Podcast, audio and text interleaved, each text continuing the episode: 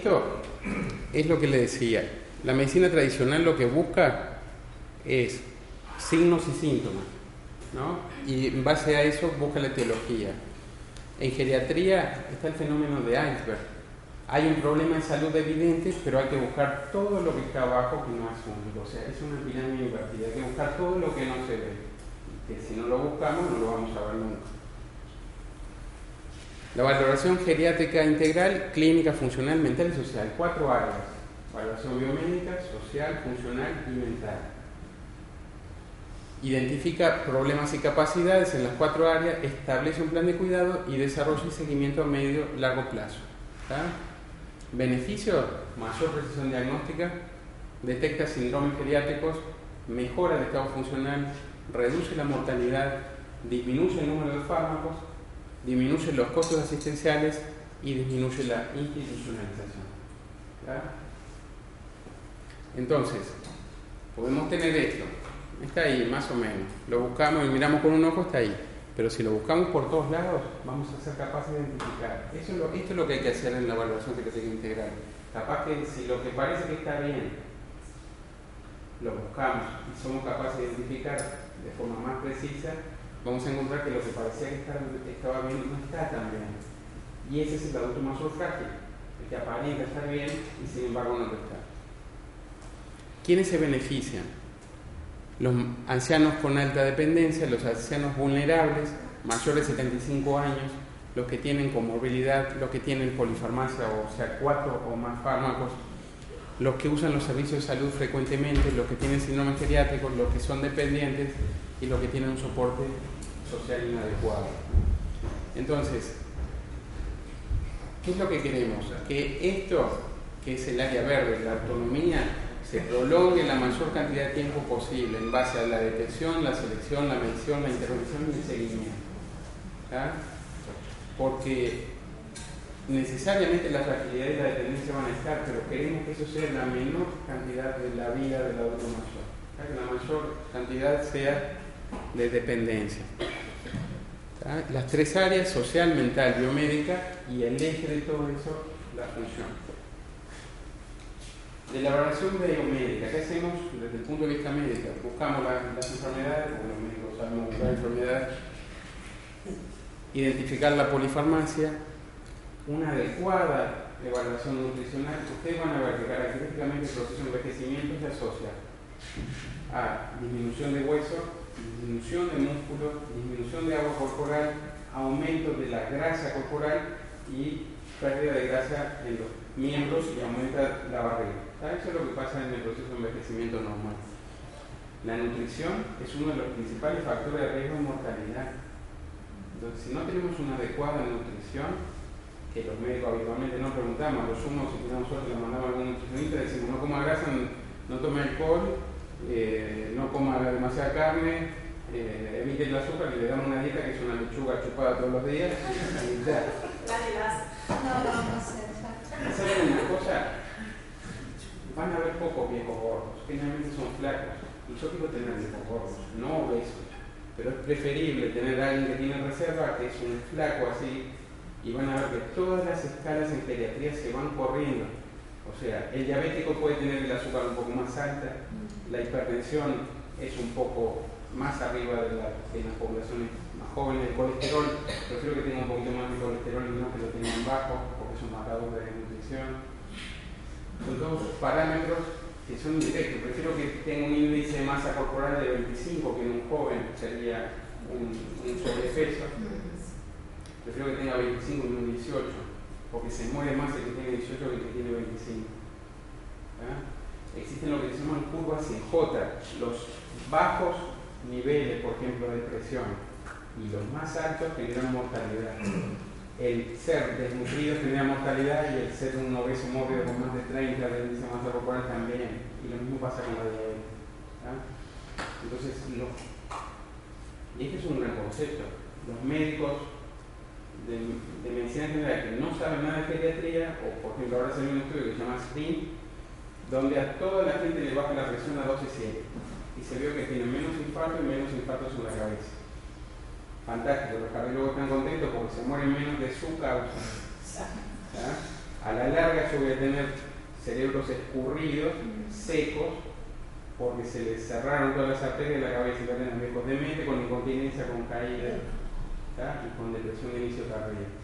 Entonces, cada uno busca lo que sabe. Y si los médicos queremos, no, porque las pautas dicen 12-7, fantástico, un viejo con 12-7 quiere decir que en verano tiene 8-4. Entonces son todos parámetros que hay que ajustar a la población en la que estamos asistiendo. La sexualidad, esto hay que preguntarlo, van a ver después que el problema de la sexualidad es, son nuestros problemas de ser capaces de pasar nuestros tabúes y mitos sobre el envejecimiento y muchas veces es el menor de los problemas, porque cuando empezamos a solucionar problemas, la sexualidad capaz que lo dejamos más lejos por nuestros problemas no por los del viejo, a no ser que específicamente por disfunción sexual, muchas veces pasa desapercibida, pero habría que interrogarla. Las vacunas y los síndromes geriátricos. De la evaluación mental, a ustedes esto le importa. Hay dos grandes áreas, la cognitiva y la afectiva. Desde el punto de vista cognitivo, estas son algunas escalas que se usan. Acuérdense del FACER, son 10 preguntas que ahora después vamos a ver. El Folstein o Minimental, que es un poco más largo, pero está validado en el mundo y en nuestra población también. El test de reloj, que ahora después lo hablamos, el minicognitive, ¿se acuerdan? Y nosotros hacemos un screening de afectivo con una escala que se llama Chesabach, que está validado para mayores de 65 años, son 15 preguntas donde se le preguntan que respondan sí o no. Una vez, ¿usted está satisfecho con su vida? Sí o no. ¿Cree que su vida está vacía? Sí. ¿Ha perdido actividades e intereses? Y si tiene más de esas 5 es como se identifica que hay signo de depresión o una depresión y eventualmente se trata o se lo deriva a quien corresponde. ¿Y en el servicio de usted quién hace? Nosotros. Sí. Pero ¿qué pasa? Porque el servicio es un servicio médico. En otros lugares eh, existe lo que se llama el gestor de casos, que generalmente es enfermería la enfermera ya que hace las escalas se identifica y ya te pasa y dice, mira, encontramos que tiene dependencia de tal actividad, que tiene un de peso positivo. La evaluación nutricional por un tema práctico, el screening nutricional lo hace la enfermera. O sea, hay que formar gente de diferentes disciplinas que manejen el mismo lenguaje. Hay que hacer, acá tenemos que hacer con lo que tenemos. Y cómo podemos. El cuestionario de Pfeiffer es este. ¿Cuál es la, eh, la evaluación mental? Estos son 10 preguntas que no necesitan ni siquiera tener una escolaridad importante, o sea, pueden ser analfabetos, pero son cosas que tienen que saber. Día y fecha, día de la semana, quién es el presidente, nombre de la madre, dirección o teléfono, hacer una cuenta sencilla que es 20 menos 3, son dos cosas que son que se pueden hacer aún sin haber ido a la escuela. Ya es como conocimiento general. Aún analfabetos lo pueden hacer. El Chesabach es esto, lo que decía. Son 15 preguntas que eh, eh, evalúan. Yo después esto se los, se los paso para que lo tengan así, no, no tenga que hacer. Eh, esperen, eso no sé por qué lo eh, a, ver, hay dos cosas. Hay un, hay un, hay un tema que es, si ya de antes ese paciente venía con trastornos afectivos o trastornos de la personalidad o características desde la juventud. Una cosa es, ¿qué pasa ustedes? Sé, están deprimidos desde ahora y siguen a viejos con características de, personalidad, trastorno de la personalidad o patología psiquiátrica específica y llegan a viejos es una cosa. Otra cosa es cuando empiezan los signos depresivos después de los 65 años, porque tiene otras características y muestran que hay probablemente a nivel del cerebro algunos problemas que se asocian al envejecimiento o a enfermedades. Por ejemplo, a la misma angiopatía crónica. ¿Sintieron alguna vez eso? Cuando yo estudiaba el lóbulo frontal, no tenía mucha importancia, no se sabía para qué estaba, no, hace mucho, no recibí en el 2001, pero el, lóbulo frontal estaba de adorno. Entonces, ¿Qué se encontró? Que el lóbulo frontal tiene mucho que ver y es el área de interconexión con diferentes áreas del cerebro y diferentes integración, cortical y que tiene vías de sustancia blanca que van pasando por ahí. Las lesiones de sustancia blanca que se ven, por ejemplo, en pacientes hipertensos, diabéticos, tienen colesterol a largo plazo teniendo una alteración de esta sustancia blanca. Es muy específico esto. Y esos, generalmente, esos pacientes que empiezan con depresión de inicio tardío, generalmente los tratamos en geriatría. No se lo mando a un psiquiatra. Porque lo mismo que pasa en geriatría, en geriatría que no, en medicina que no saben tratar a adultos mayores, los psiquiatras lo tratan como jóvenes que tratan 20.000 pastillas para tratar. La depresión de inicio tardío como entidad, el geriatra lo maneja, generalmente lo puede manejar muchas veces asociado con el psicólogo. ¿Qué pasa? No hay psicólogos en la mayoría de los mutualistas que asistan o que tengan formación en atender a adultos mayores. Yo trabajo en MP, en el campo, eh, y le diría que mi trabajo en el Centro Americano no tenía un psicólogo que se especializara en atender a personas mayores. Y el trabajo en equipo no existe. A largo plazo sí, y es bueno que ustedes se formen en eso porque van a tener que tener una visión diferente de lo que es la asistencia al adulto mayor. Eh, si hay algún, si hay por ejemplo patologías específicas como pueden ser alcoholismo, drogas, trastorno de la personalidad, patologías psiquiátricas, psicosis crónica, lo que quieran, eso sí ahí se deriva al psiquiatra. Ahí sí se lo deriva porque ya sobrepasa lo que hacemos, lo que podemos hacer en la psiquiatría. Pero es lo mismo, no debería ser un abordaje únicamente desde el punto de vista médico, sino que debería ser un abordaje integral. Lamentablemente no existe, o prácticamente no existe. El único equipo que conozco que funcionó durante un tiempo fue en la clínica médica Hipotecario, que ahí teníamos un equipo de valoración geriátrica donde había psicólogo, asistente social, psiquiatra, eh, fisioterapeuta, o sea, enfermería, todo un equipo que captábamos al paciente y lo seguíamos, ahí sí se trabajó en conjunto ¿Qué logramos a cinco años? Que no hubiese prácticamente adultos mayores internados a no ser con patologías terminales.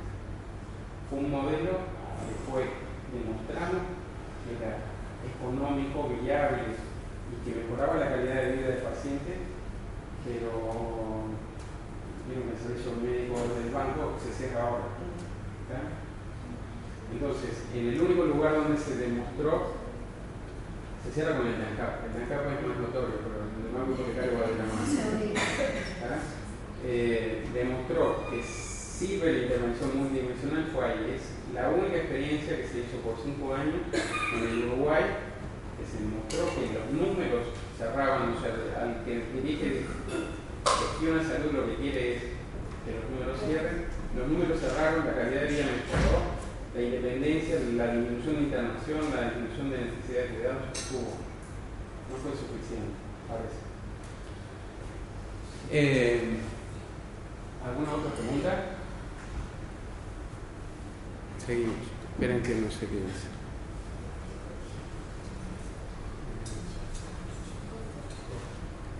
¿Sí, Sebas? Bueno, hay otro test que evalúa la, la que vieron por ahí el test de reloj. Digamos, eh, eso, no sé por qué no está acá en Minimental. Minimental lo que hace son 30 preguntas que evalúa orientación, lenguaje, copia de figura, recuerdo, eh, repetición de frases. Eh, bueno, ese, el Minimental no lo pueden hacer a todos. Y van a ver que ninguno de estos test tiene hace diagnóstico de nada. Eh, solamente orienta, porque no es lo mismo tener cualquiera de ustedes, si le hagan un mini si tiene 30 en 30 va a ser normal. Pero si ustedes tienen un mini de 24 puntos, ahora algo está andando mal. Imagínense que son viejos. Es la foto que uno recibe en el momento. Claro, pero ¿qué pasa? Está influenciado por muchas cosas. En un viejo, disminución de visión, deterioro en la memoria corporal, trastorno del estado de ánimo, fármacos que interactúan en eso, la escolaridad, y eso es fundamental, hay que estar preguntándolo, porque no es lo mismo un analfabeto que tiene un mini mental de 24 o un universitario que tiene un, un mini mental de 24. Eso no hace diagnóstico, hay que ver en qué contexto está. En un paciente deprimido le hace un mini mental, tiene 24, tratan la depresión, le hace un mini mental, tiene un mini mental de 30 en 30. O sea, hay muchos factores que están influyendo. El test de reloj evalúa, ¿lo conocen el test de reloj? ¿Eh? Claro, el test de reloj lo que pide es hacer la esfera de reloj, poner adentro las agujas que marca el reloj y marcar con las agujas la hora 11 y 10. De ahí van a encontrar cosas espantosas. Es fácil de hacer, muestra lo que se llama la función ejecutiva, no evalúa la memoria, evalúa la función ejecutiva y van a ver que eso que tiene emisión de sustancia blanca a nivel del lóbulo frontal, van, si quieren, se pueden fijar, son, tendría que hacérselo a los viejos que van por la izquierda en la avenida Italia, son los viejos que tienen una alteración de la función ejecutiva. Y ahí todavía no sé por qué, ¿usted tiene clase con Mancillo o no? No, Bueno.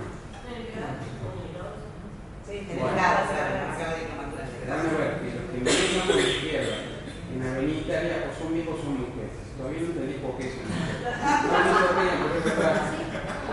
Es verdad. Fíjense. Debe haber algo. Y si son viejos mujeres, más Pero fíjense, no sé por qué eso, pregúntenle a Nancy después porque probablemente tiene que ver con la estructura del cerebro.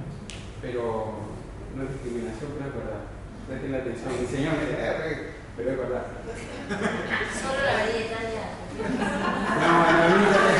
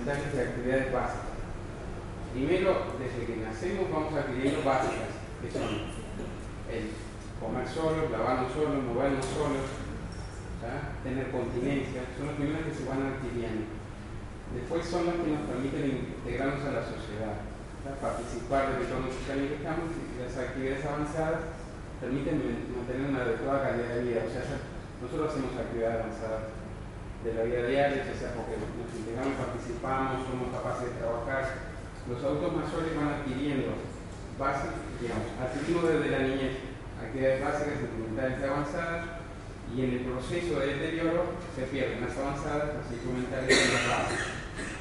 Pueden pensar esto, desde que nacemos vamos, nuestro límite va creciendo hasta llegar a ser el mundo. A medida que envejecemos, el mundo se va achicando a nuestro país, nuestro continente, nuestro país, nuestro barrio, nuestra casa, nuestro cuarto, nuestra cama y morimos. Eso es la ganancia de capacidad funcional y la declinación funcional. A veces, bruscamente, un adulto mayor, independiente, activo y que mantiene actividades se cae, se tira la cadera, queda inmovilizado y perdió hasta las bases. Que no se mueve. Entonces, las actividades básicas son las del autocuidado y la movilidad. Dirigidas al autocuidado y la movilidad, dotan de independencia y autonomía elementales y permiten vivir sin precisar ayuda continua de otros. Baño, vestido, uso del ratete, traducido al español, movilización, continencia y alimentación. y la movilidad. Las actividades instrumentales son actividades que permiten adaptarse al entorno en el que estamos ¿ah? y tener independencia en la comunidad. Y esto es un grado más complejo en relación a las básicas. Requiere el uso del teléfono, el lavado de la ropa, las compras, preparar la comida, el cuidado de la casa, el uso del transporte, el manejo de la medicación y el manejo de los asuntos económicos. Y las actividades avanzadas son actividades físicas y sociales que permiten controlar el mundo que nos rodea. Para eso hay escalas. Escalas de actividades básicas es la escala CAT, por ejemplo, evalúa estas actividades como son el baño, el vestido, el uso del water, movilidad, continencia y alimentación. Y evalúa si somos capaces de realizarlo o no. Si lo hace, sí, si no lo hace, no. CATS A quiere decir que es independiente del todo, es capaz de hacer esto de forma independiente. Entonces, si yo mañana vengo y les digo que tengo un viejo que tiene un CATS A, un índice de CATS A, ya saben que es un viejo que es activo y que es capaz de lavarse, vestirse, eh, tiene continencia, se alimenta, eh, todas estas actividades. Y, por ejemplo, algo frecuente en las mujeres, adultas mayores, es que tienen incontinencia urinaria. Cuando si pierden una de estas actividades pasa a tener un CAX-B. Y se dice que es un CAX-B por incontinencia, puede ser porque tiene dificultad para vestirse, porque no se tiene no, se tiene eh, dolor en los hombros, mancha bilateral y no puede vestirse. Necesita asistencia o tiene un CAT-B por imposibilidad de vestirse. Pero, y ya saben, el CAT-A es independiente y no precisa ayuda y el CAT-G está en la lona porque es dependiente en todo eso. Probablemente este señor tenga poca movilidad y ya saben que si le estoy hablando que tiene un CAT-G, probablemente tiene un alto riesgo de morirse.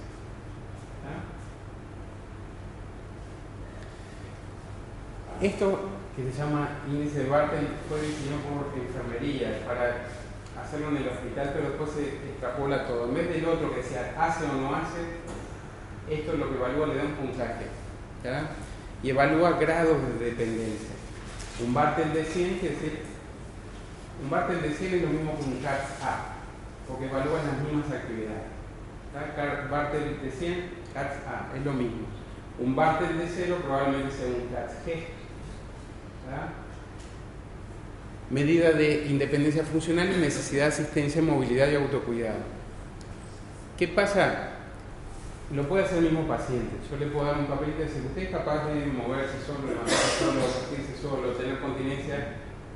Lo ideal sería verlo. Bueno, ¿qué capacidad tiene de hacer las cosas? También se le puede preguntar al paciente o hasta se le puede preguntar por teléfono. Es adecuada, válida y confiable. O sea, si ustedes saben que el paciente tenía un Bartel de 100 y que después de una caída tiene un Bartel de 20, está mal. ¿eh? ¿Cuál es la expectativa? Que este señor, después de que se opere la cadera, vuelva a tener un 100 de Bartel o lo más cercano posible.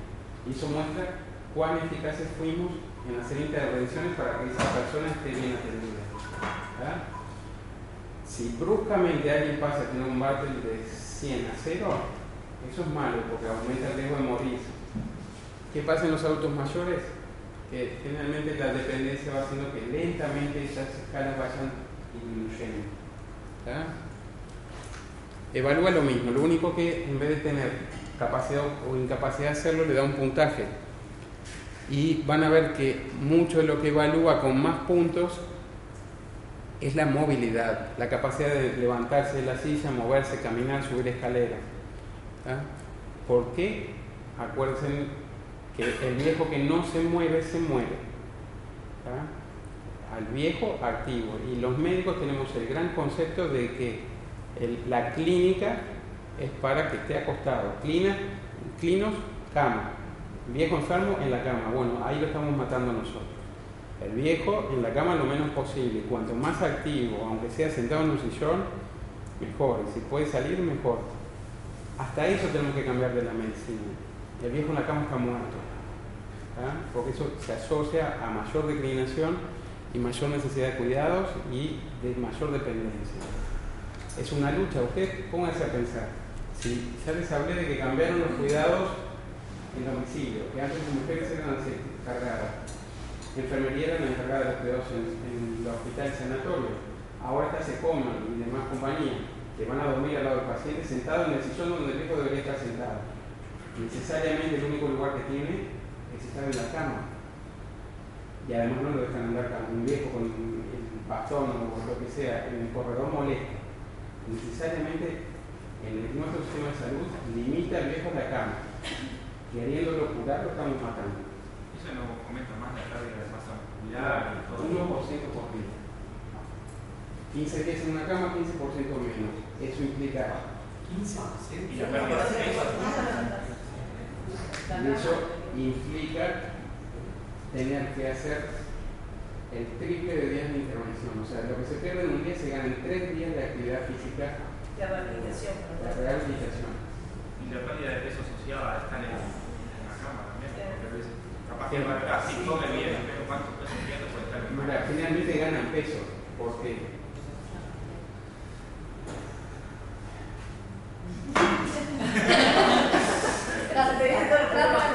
No puedo hablar de todo el, el problema que hay es que si ustedes van a ver, en medicina es así.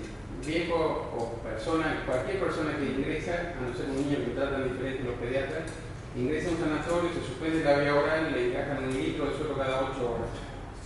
A un viejo le dan un litro de suelo cada 8 horas, gorgorito, tiene agua hasta por acá. Y van a ver que si no tienen litros de agua en los brazos, tiene edemas por todos lados, además el suelo con sal, después le dan diurético, eso después hablamos de la cascada de sal. Habitualmente no pierden peso, ganan peso, ganan agua. Y- No es masa. bueno, no es masa muscular, es agua. Esta es una escala de valoración de actividades instrumentales, que se llama Lawton y Grove, ¿tá? Que evalúa lo que, la que vimos. Uso de teléfono, lavado, cocina, eh, manejo su medicación, manejo del dinero. ¿Qué pasa? Hay diferencias entre mujeres y hombres, porque los viejos que tenemos ahora, los hombres, no hacían actividades que eran de mujeres. Lavar, hacer las compras y limpieza higiene de la casa no lo hacía porque eso era una tarea de mujeres. Si nunca lo hizo, no es un problema. Pero si antes lo hacía y ahora no lo hace, perdió la capacidad de hacerlo probablemente. ¿no? Entonces son estas. Lo que evalúa es capacidad de usar el teléfono y le da puntos. Si lo hacen, le da puntos. 8 en 8 quiere decir que hace todas estas tareas. Cuida la casa, lava la ropa, usa el transporte, responsable de la medicación, capacidad de utilizar el dinero, ir de compras. Ah, pero si tiene, antes tenía un auto libro de 8 en 8 y ahora tiene 4 en 8, perdió actividades de la vida diaria instrumentales. Usted tiene que, capaz que no tiene que saberse todas las escalas, pero tiene que entender para qué alguien le transmite, para tener un lenguaje común. Un médico no van a encontrar generalmente en las historias que digan que tiene un auto libro de 8 en 8. ¿ya? A lo sumo pueden encontrar un barter, si tienen suerte. Pero el día que tienen un paciente que diga el auto libro de 8 en 8 sí, y que tiene un barter de 100, ya saben que es un- una persona que es muy activa. Es un lenguaje en común.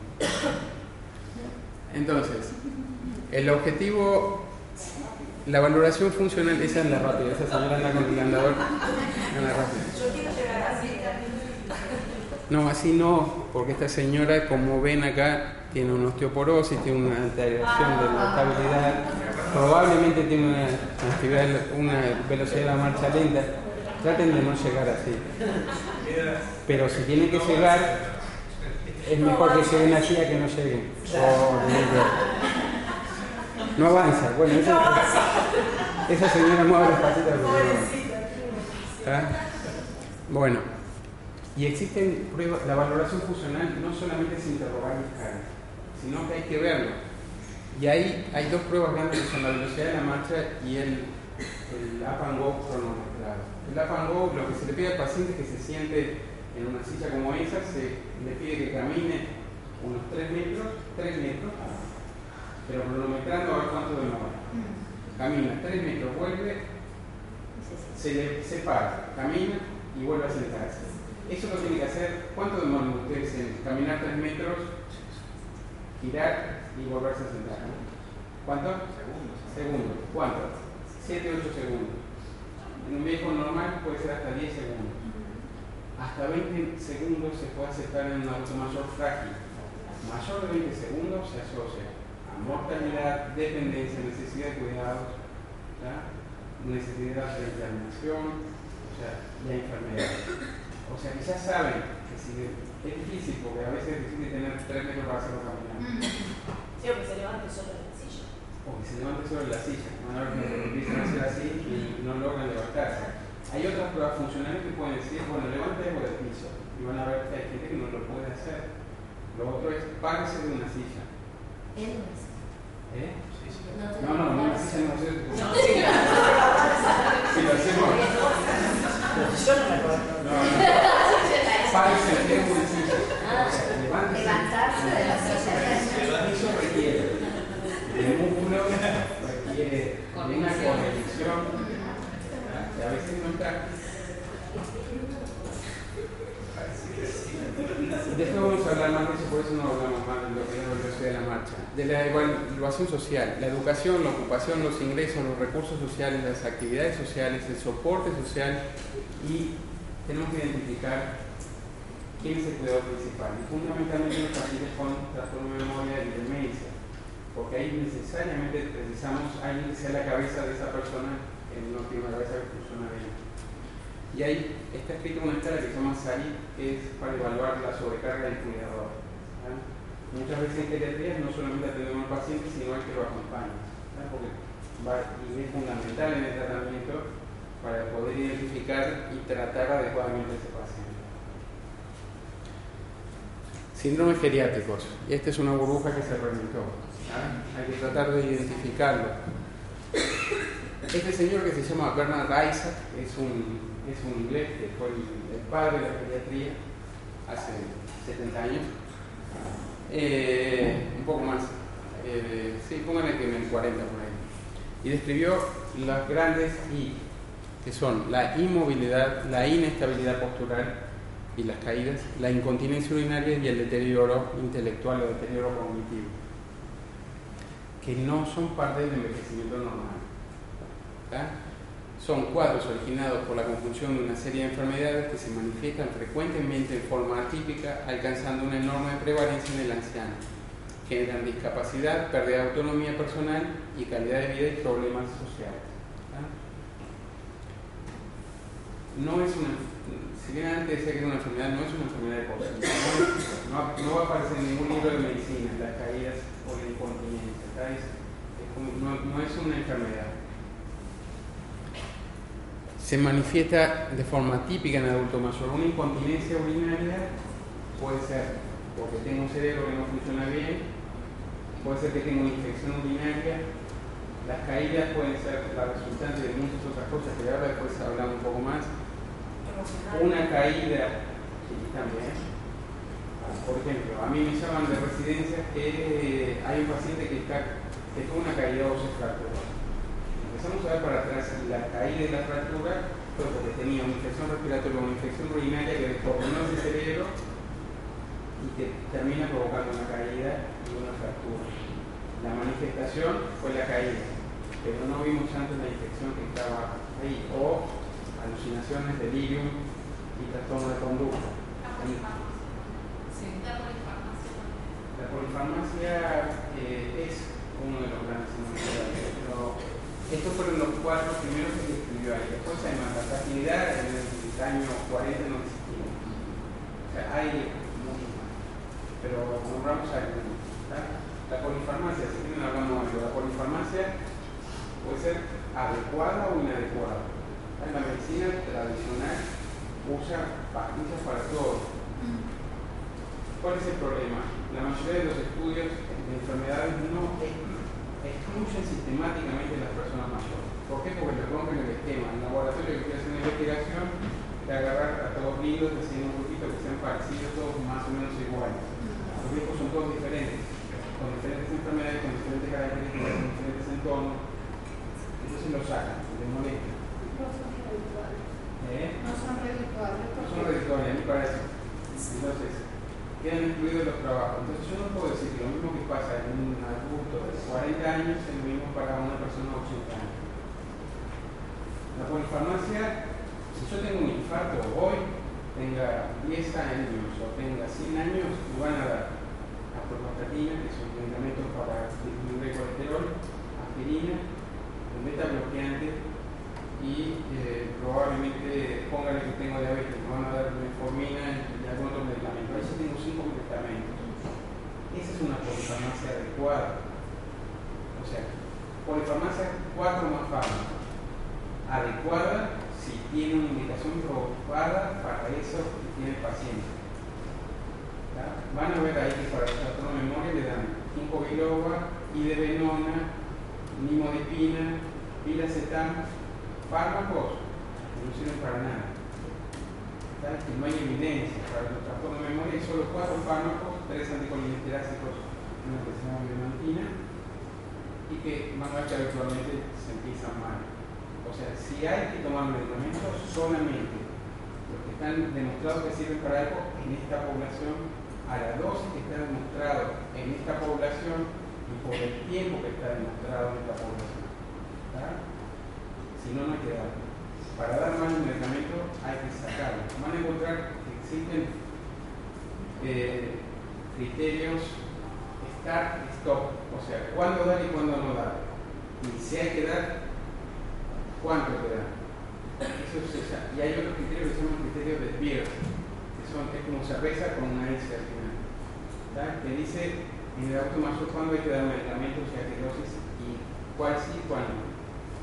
En la bibliografía que mandé están mencionados, si no los buscan en, internet, la revista española de que es una buena revista y es bastante accesible y la pueden bajar a través de Timbo si quieren, y si no, después les doy un, un Pero eh, eso ahí pueden, pueden sacar de polifarmacia. Si bien hay un hilo de lo, todo lo que estoy diciendo, cuando se me ocurre algo, me cortan y, se lo voy diciendo, porque todo lo podemos saber. Entonces, los síndromes geriátricos, alta prevalencia, causa multifactorial, curso crónico, disminuyen la calidad de vida, no tienen un diagnóstico simple, no tienen un tratamiento simple, frecuentemente están asociados y generan discapacidad, declinación funcional y dependencia. Entonces, enfermedad, etiología, etiopatogenia y síntomas. Eso es lo que pasa en el joven. ¿no? Puede haber un síndrome, que es un síndrome, un conjunto de síntomas o signos. O sea, una etiología, una patogenia y determinados síntomas. ¿Qué pasa en los síndromes geriátricos? Que muchas veces la etiología y la patogenia generan un único, un, único síntoma. O, y que muchas veces están interrelacionados. No es esto más esto va a generar esto, esto más esto puede generar 25 cosas diferentes. O 25 cosas diferentes se pueden manifestar de una. Y eso es lo que hace difícil. Y más para los médicos, porque tenemos un razonamiento que si pasa esto, si tiene esto y esto y esto, entonces tiene esto. Bueno, en el médico eso no existe. Si tiene esto y esto, no sé qué tiene. Hay que empezar a buscar qué tiene. Algo, eh, no sé cómo viene de tiempo, con lo que tenías previsto. Bueno, algunos estaban como preguntando si podíamos hacer un cortecito que sea 5 minutos y pueden servirse un café, ir al baño y, sí, y seguir. baño, Porque algunos decían que perder masa corporal.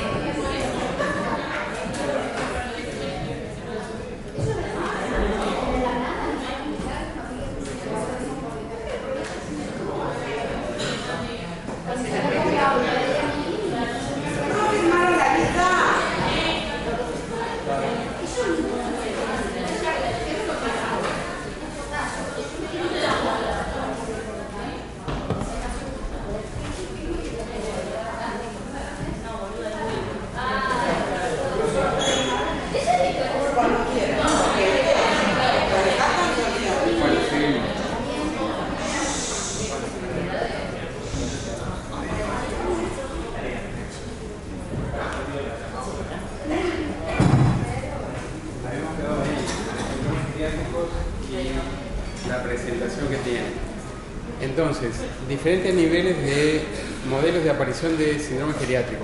Etiología multifactorial, múltiples causas, generan un síndrome geriátrico, consecuencias múltiples, una causa, varios síndromes geriátricos o etiología en cascada. Un síndrome desencadena varios síndromes geriátricos. Eso es lo que complejiza la atención en el adulto mayor. Entonces, A más B no es C. A más B puede ser de la C a la Z. Por ejemplo, fractura de cadera, inmovilidad y confusión mental. ¿tá? Que una única cosa genera dos síndromes geriátricos. Otra cosa es la cascada de eventos, fragilidad, adulto mayor frágil, reposo absoluto, incontinencia urinaria, le colocamos sonda vesical, inmovilidad, úlcera por presión alta, dependiente o muerto. Eso es lo que pasa habitualmente en nuestro sistema de salud, a nivel de la internación.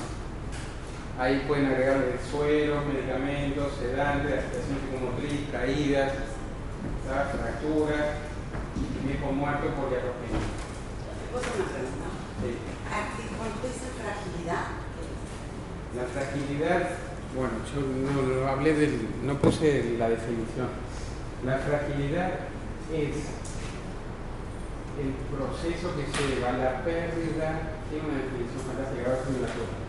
La, la- la fragilidad es la pérdida de capacidad de responder a estímulos del entorno. O sea, hay, nuestro organismo tiene una homeostasis, o sea, acá, tiene una homeostasis, eso quiere decir que desde la juventud, por ejemplo, tenemos la capacidad, nuestro organismo responde, tiene una reserva para responder a estímulos. Esa reserva va disminuyendo a medida que avanza en la edad y el tiempo. Y estímulos menores generan una mayor complicación y nuestro organi- organismo no tener capacidad de responder produce eh, es una menor capacidad de respuesta a estímulos del entorno por lo que se llama homeostenosis, pérdida de la capacidad de respuesta de ese entorno. Es bien claro, para que cualquiera de ustedes se le quiebre el fémur, van a tener, por ejemplo, lo tiene que atropellar un auto. A un viejo, está parado así, se comió ese escaloncito que está pintado con amarillo, se cayó, se quebró. Y ahí empieza, al no ser capaz de responder a eso, empieza una cascada de eventos adversos. Fragilidad es la menor capacidad de adaptación al entorno que rodea al auto mayor. ¿verdad? ¿Eso necesariamente es fragilidad sucede siempre? Digo, vos envejeces y vas siendo cada vez más frágil o es que surge la fragilidad porque bueno, hay determinadas condiciones del entorno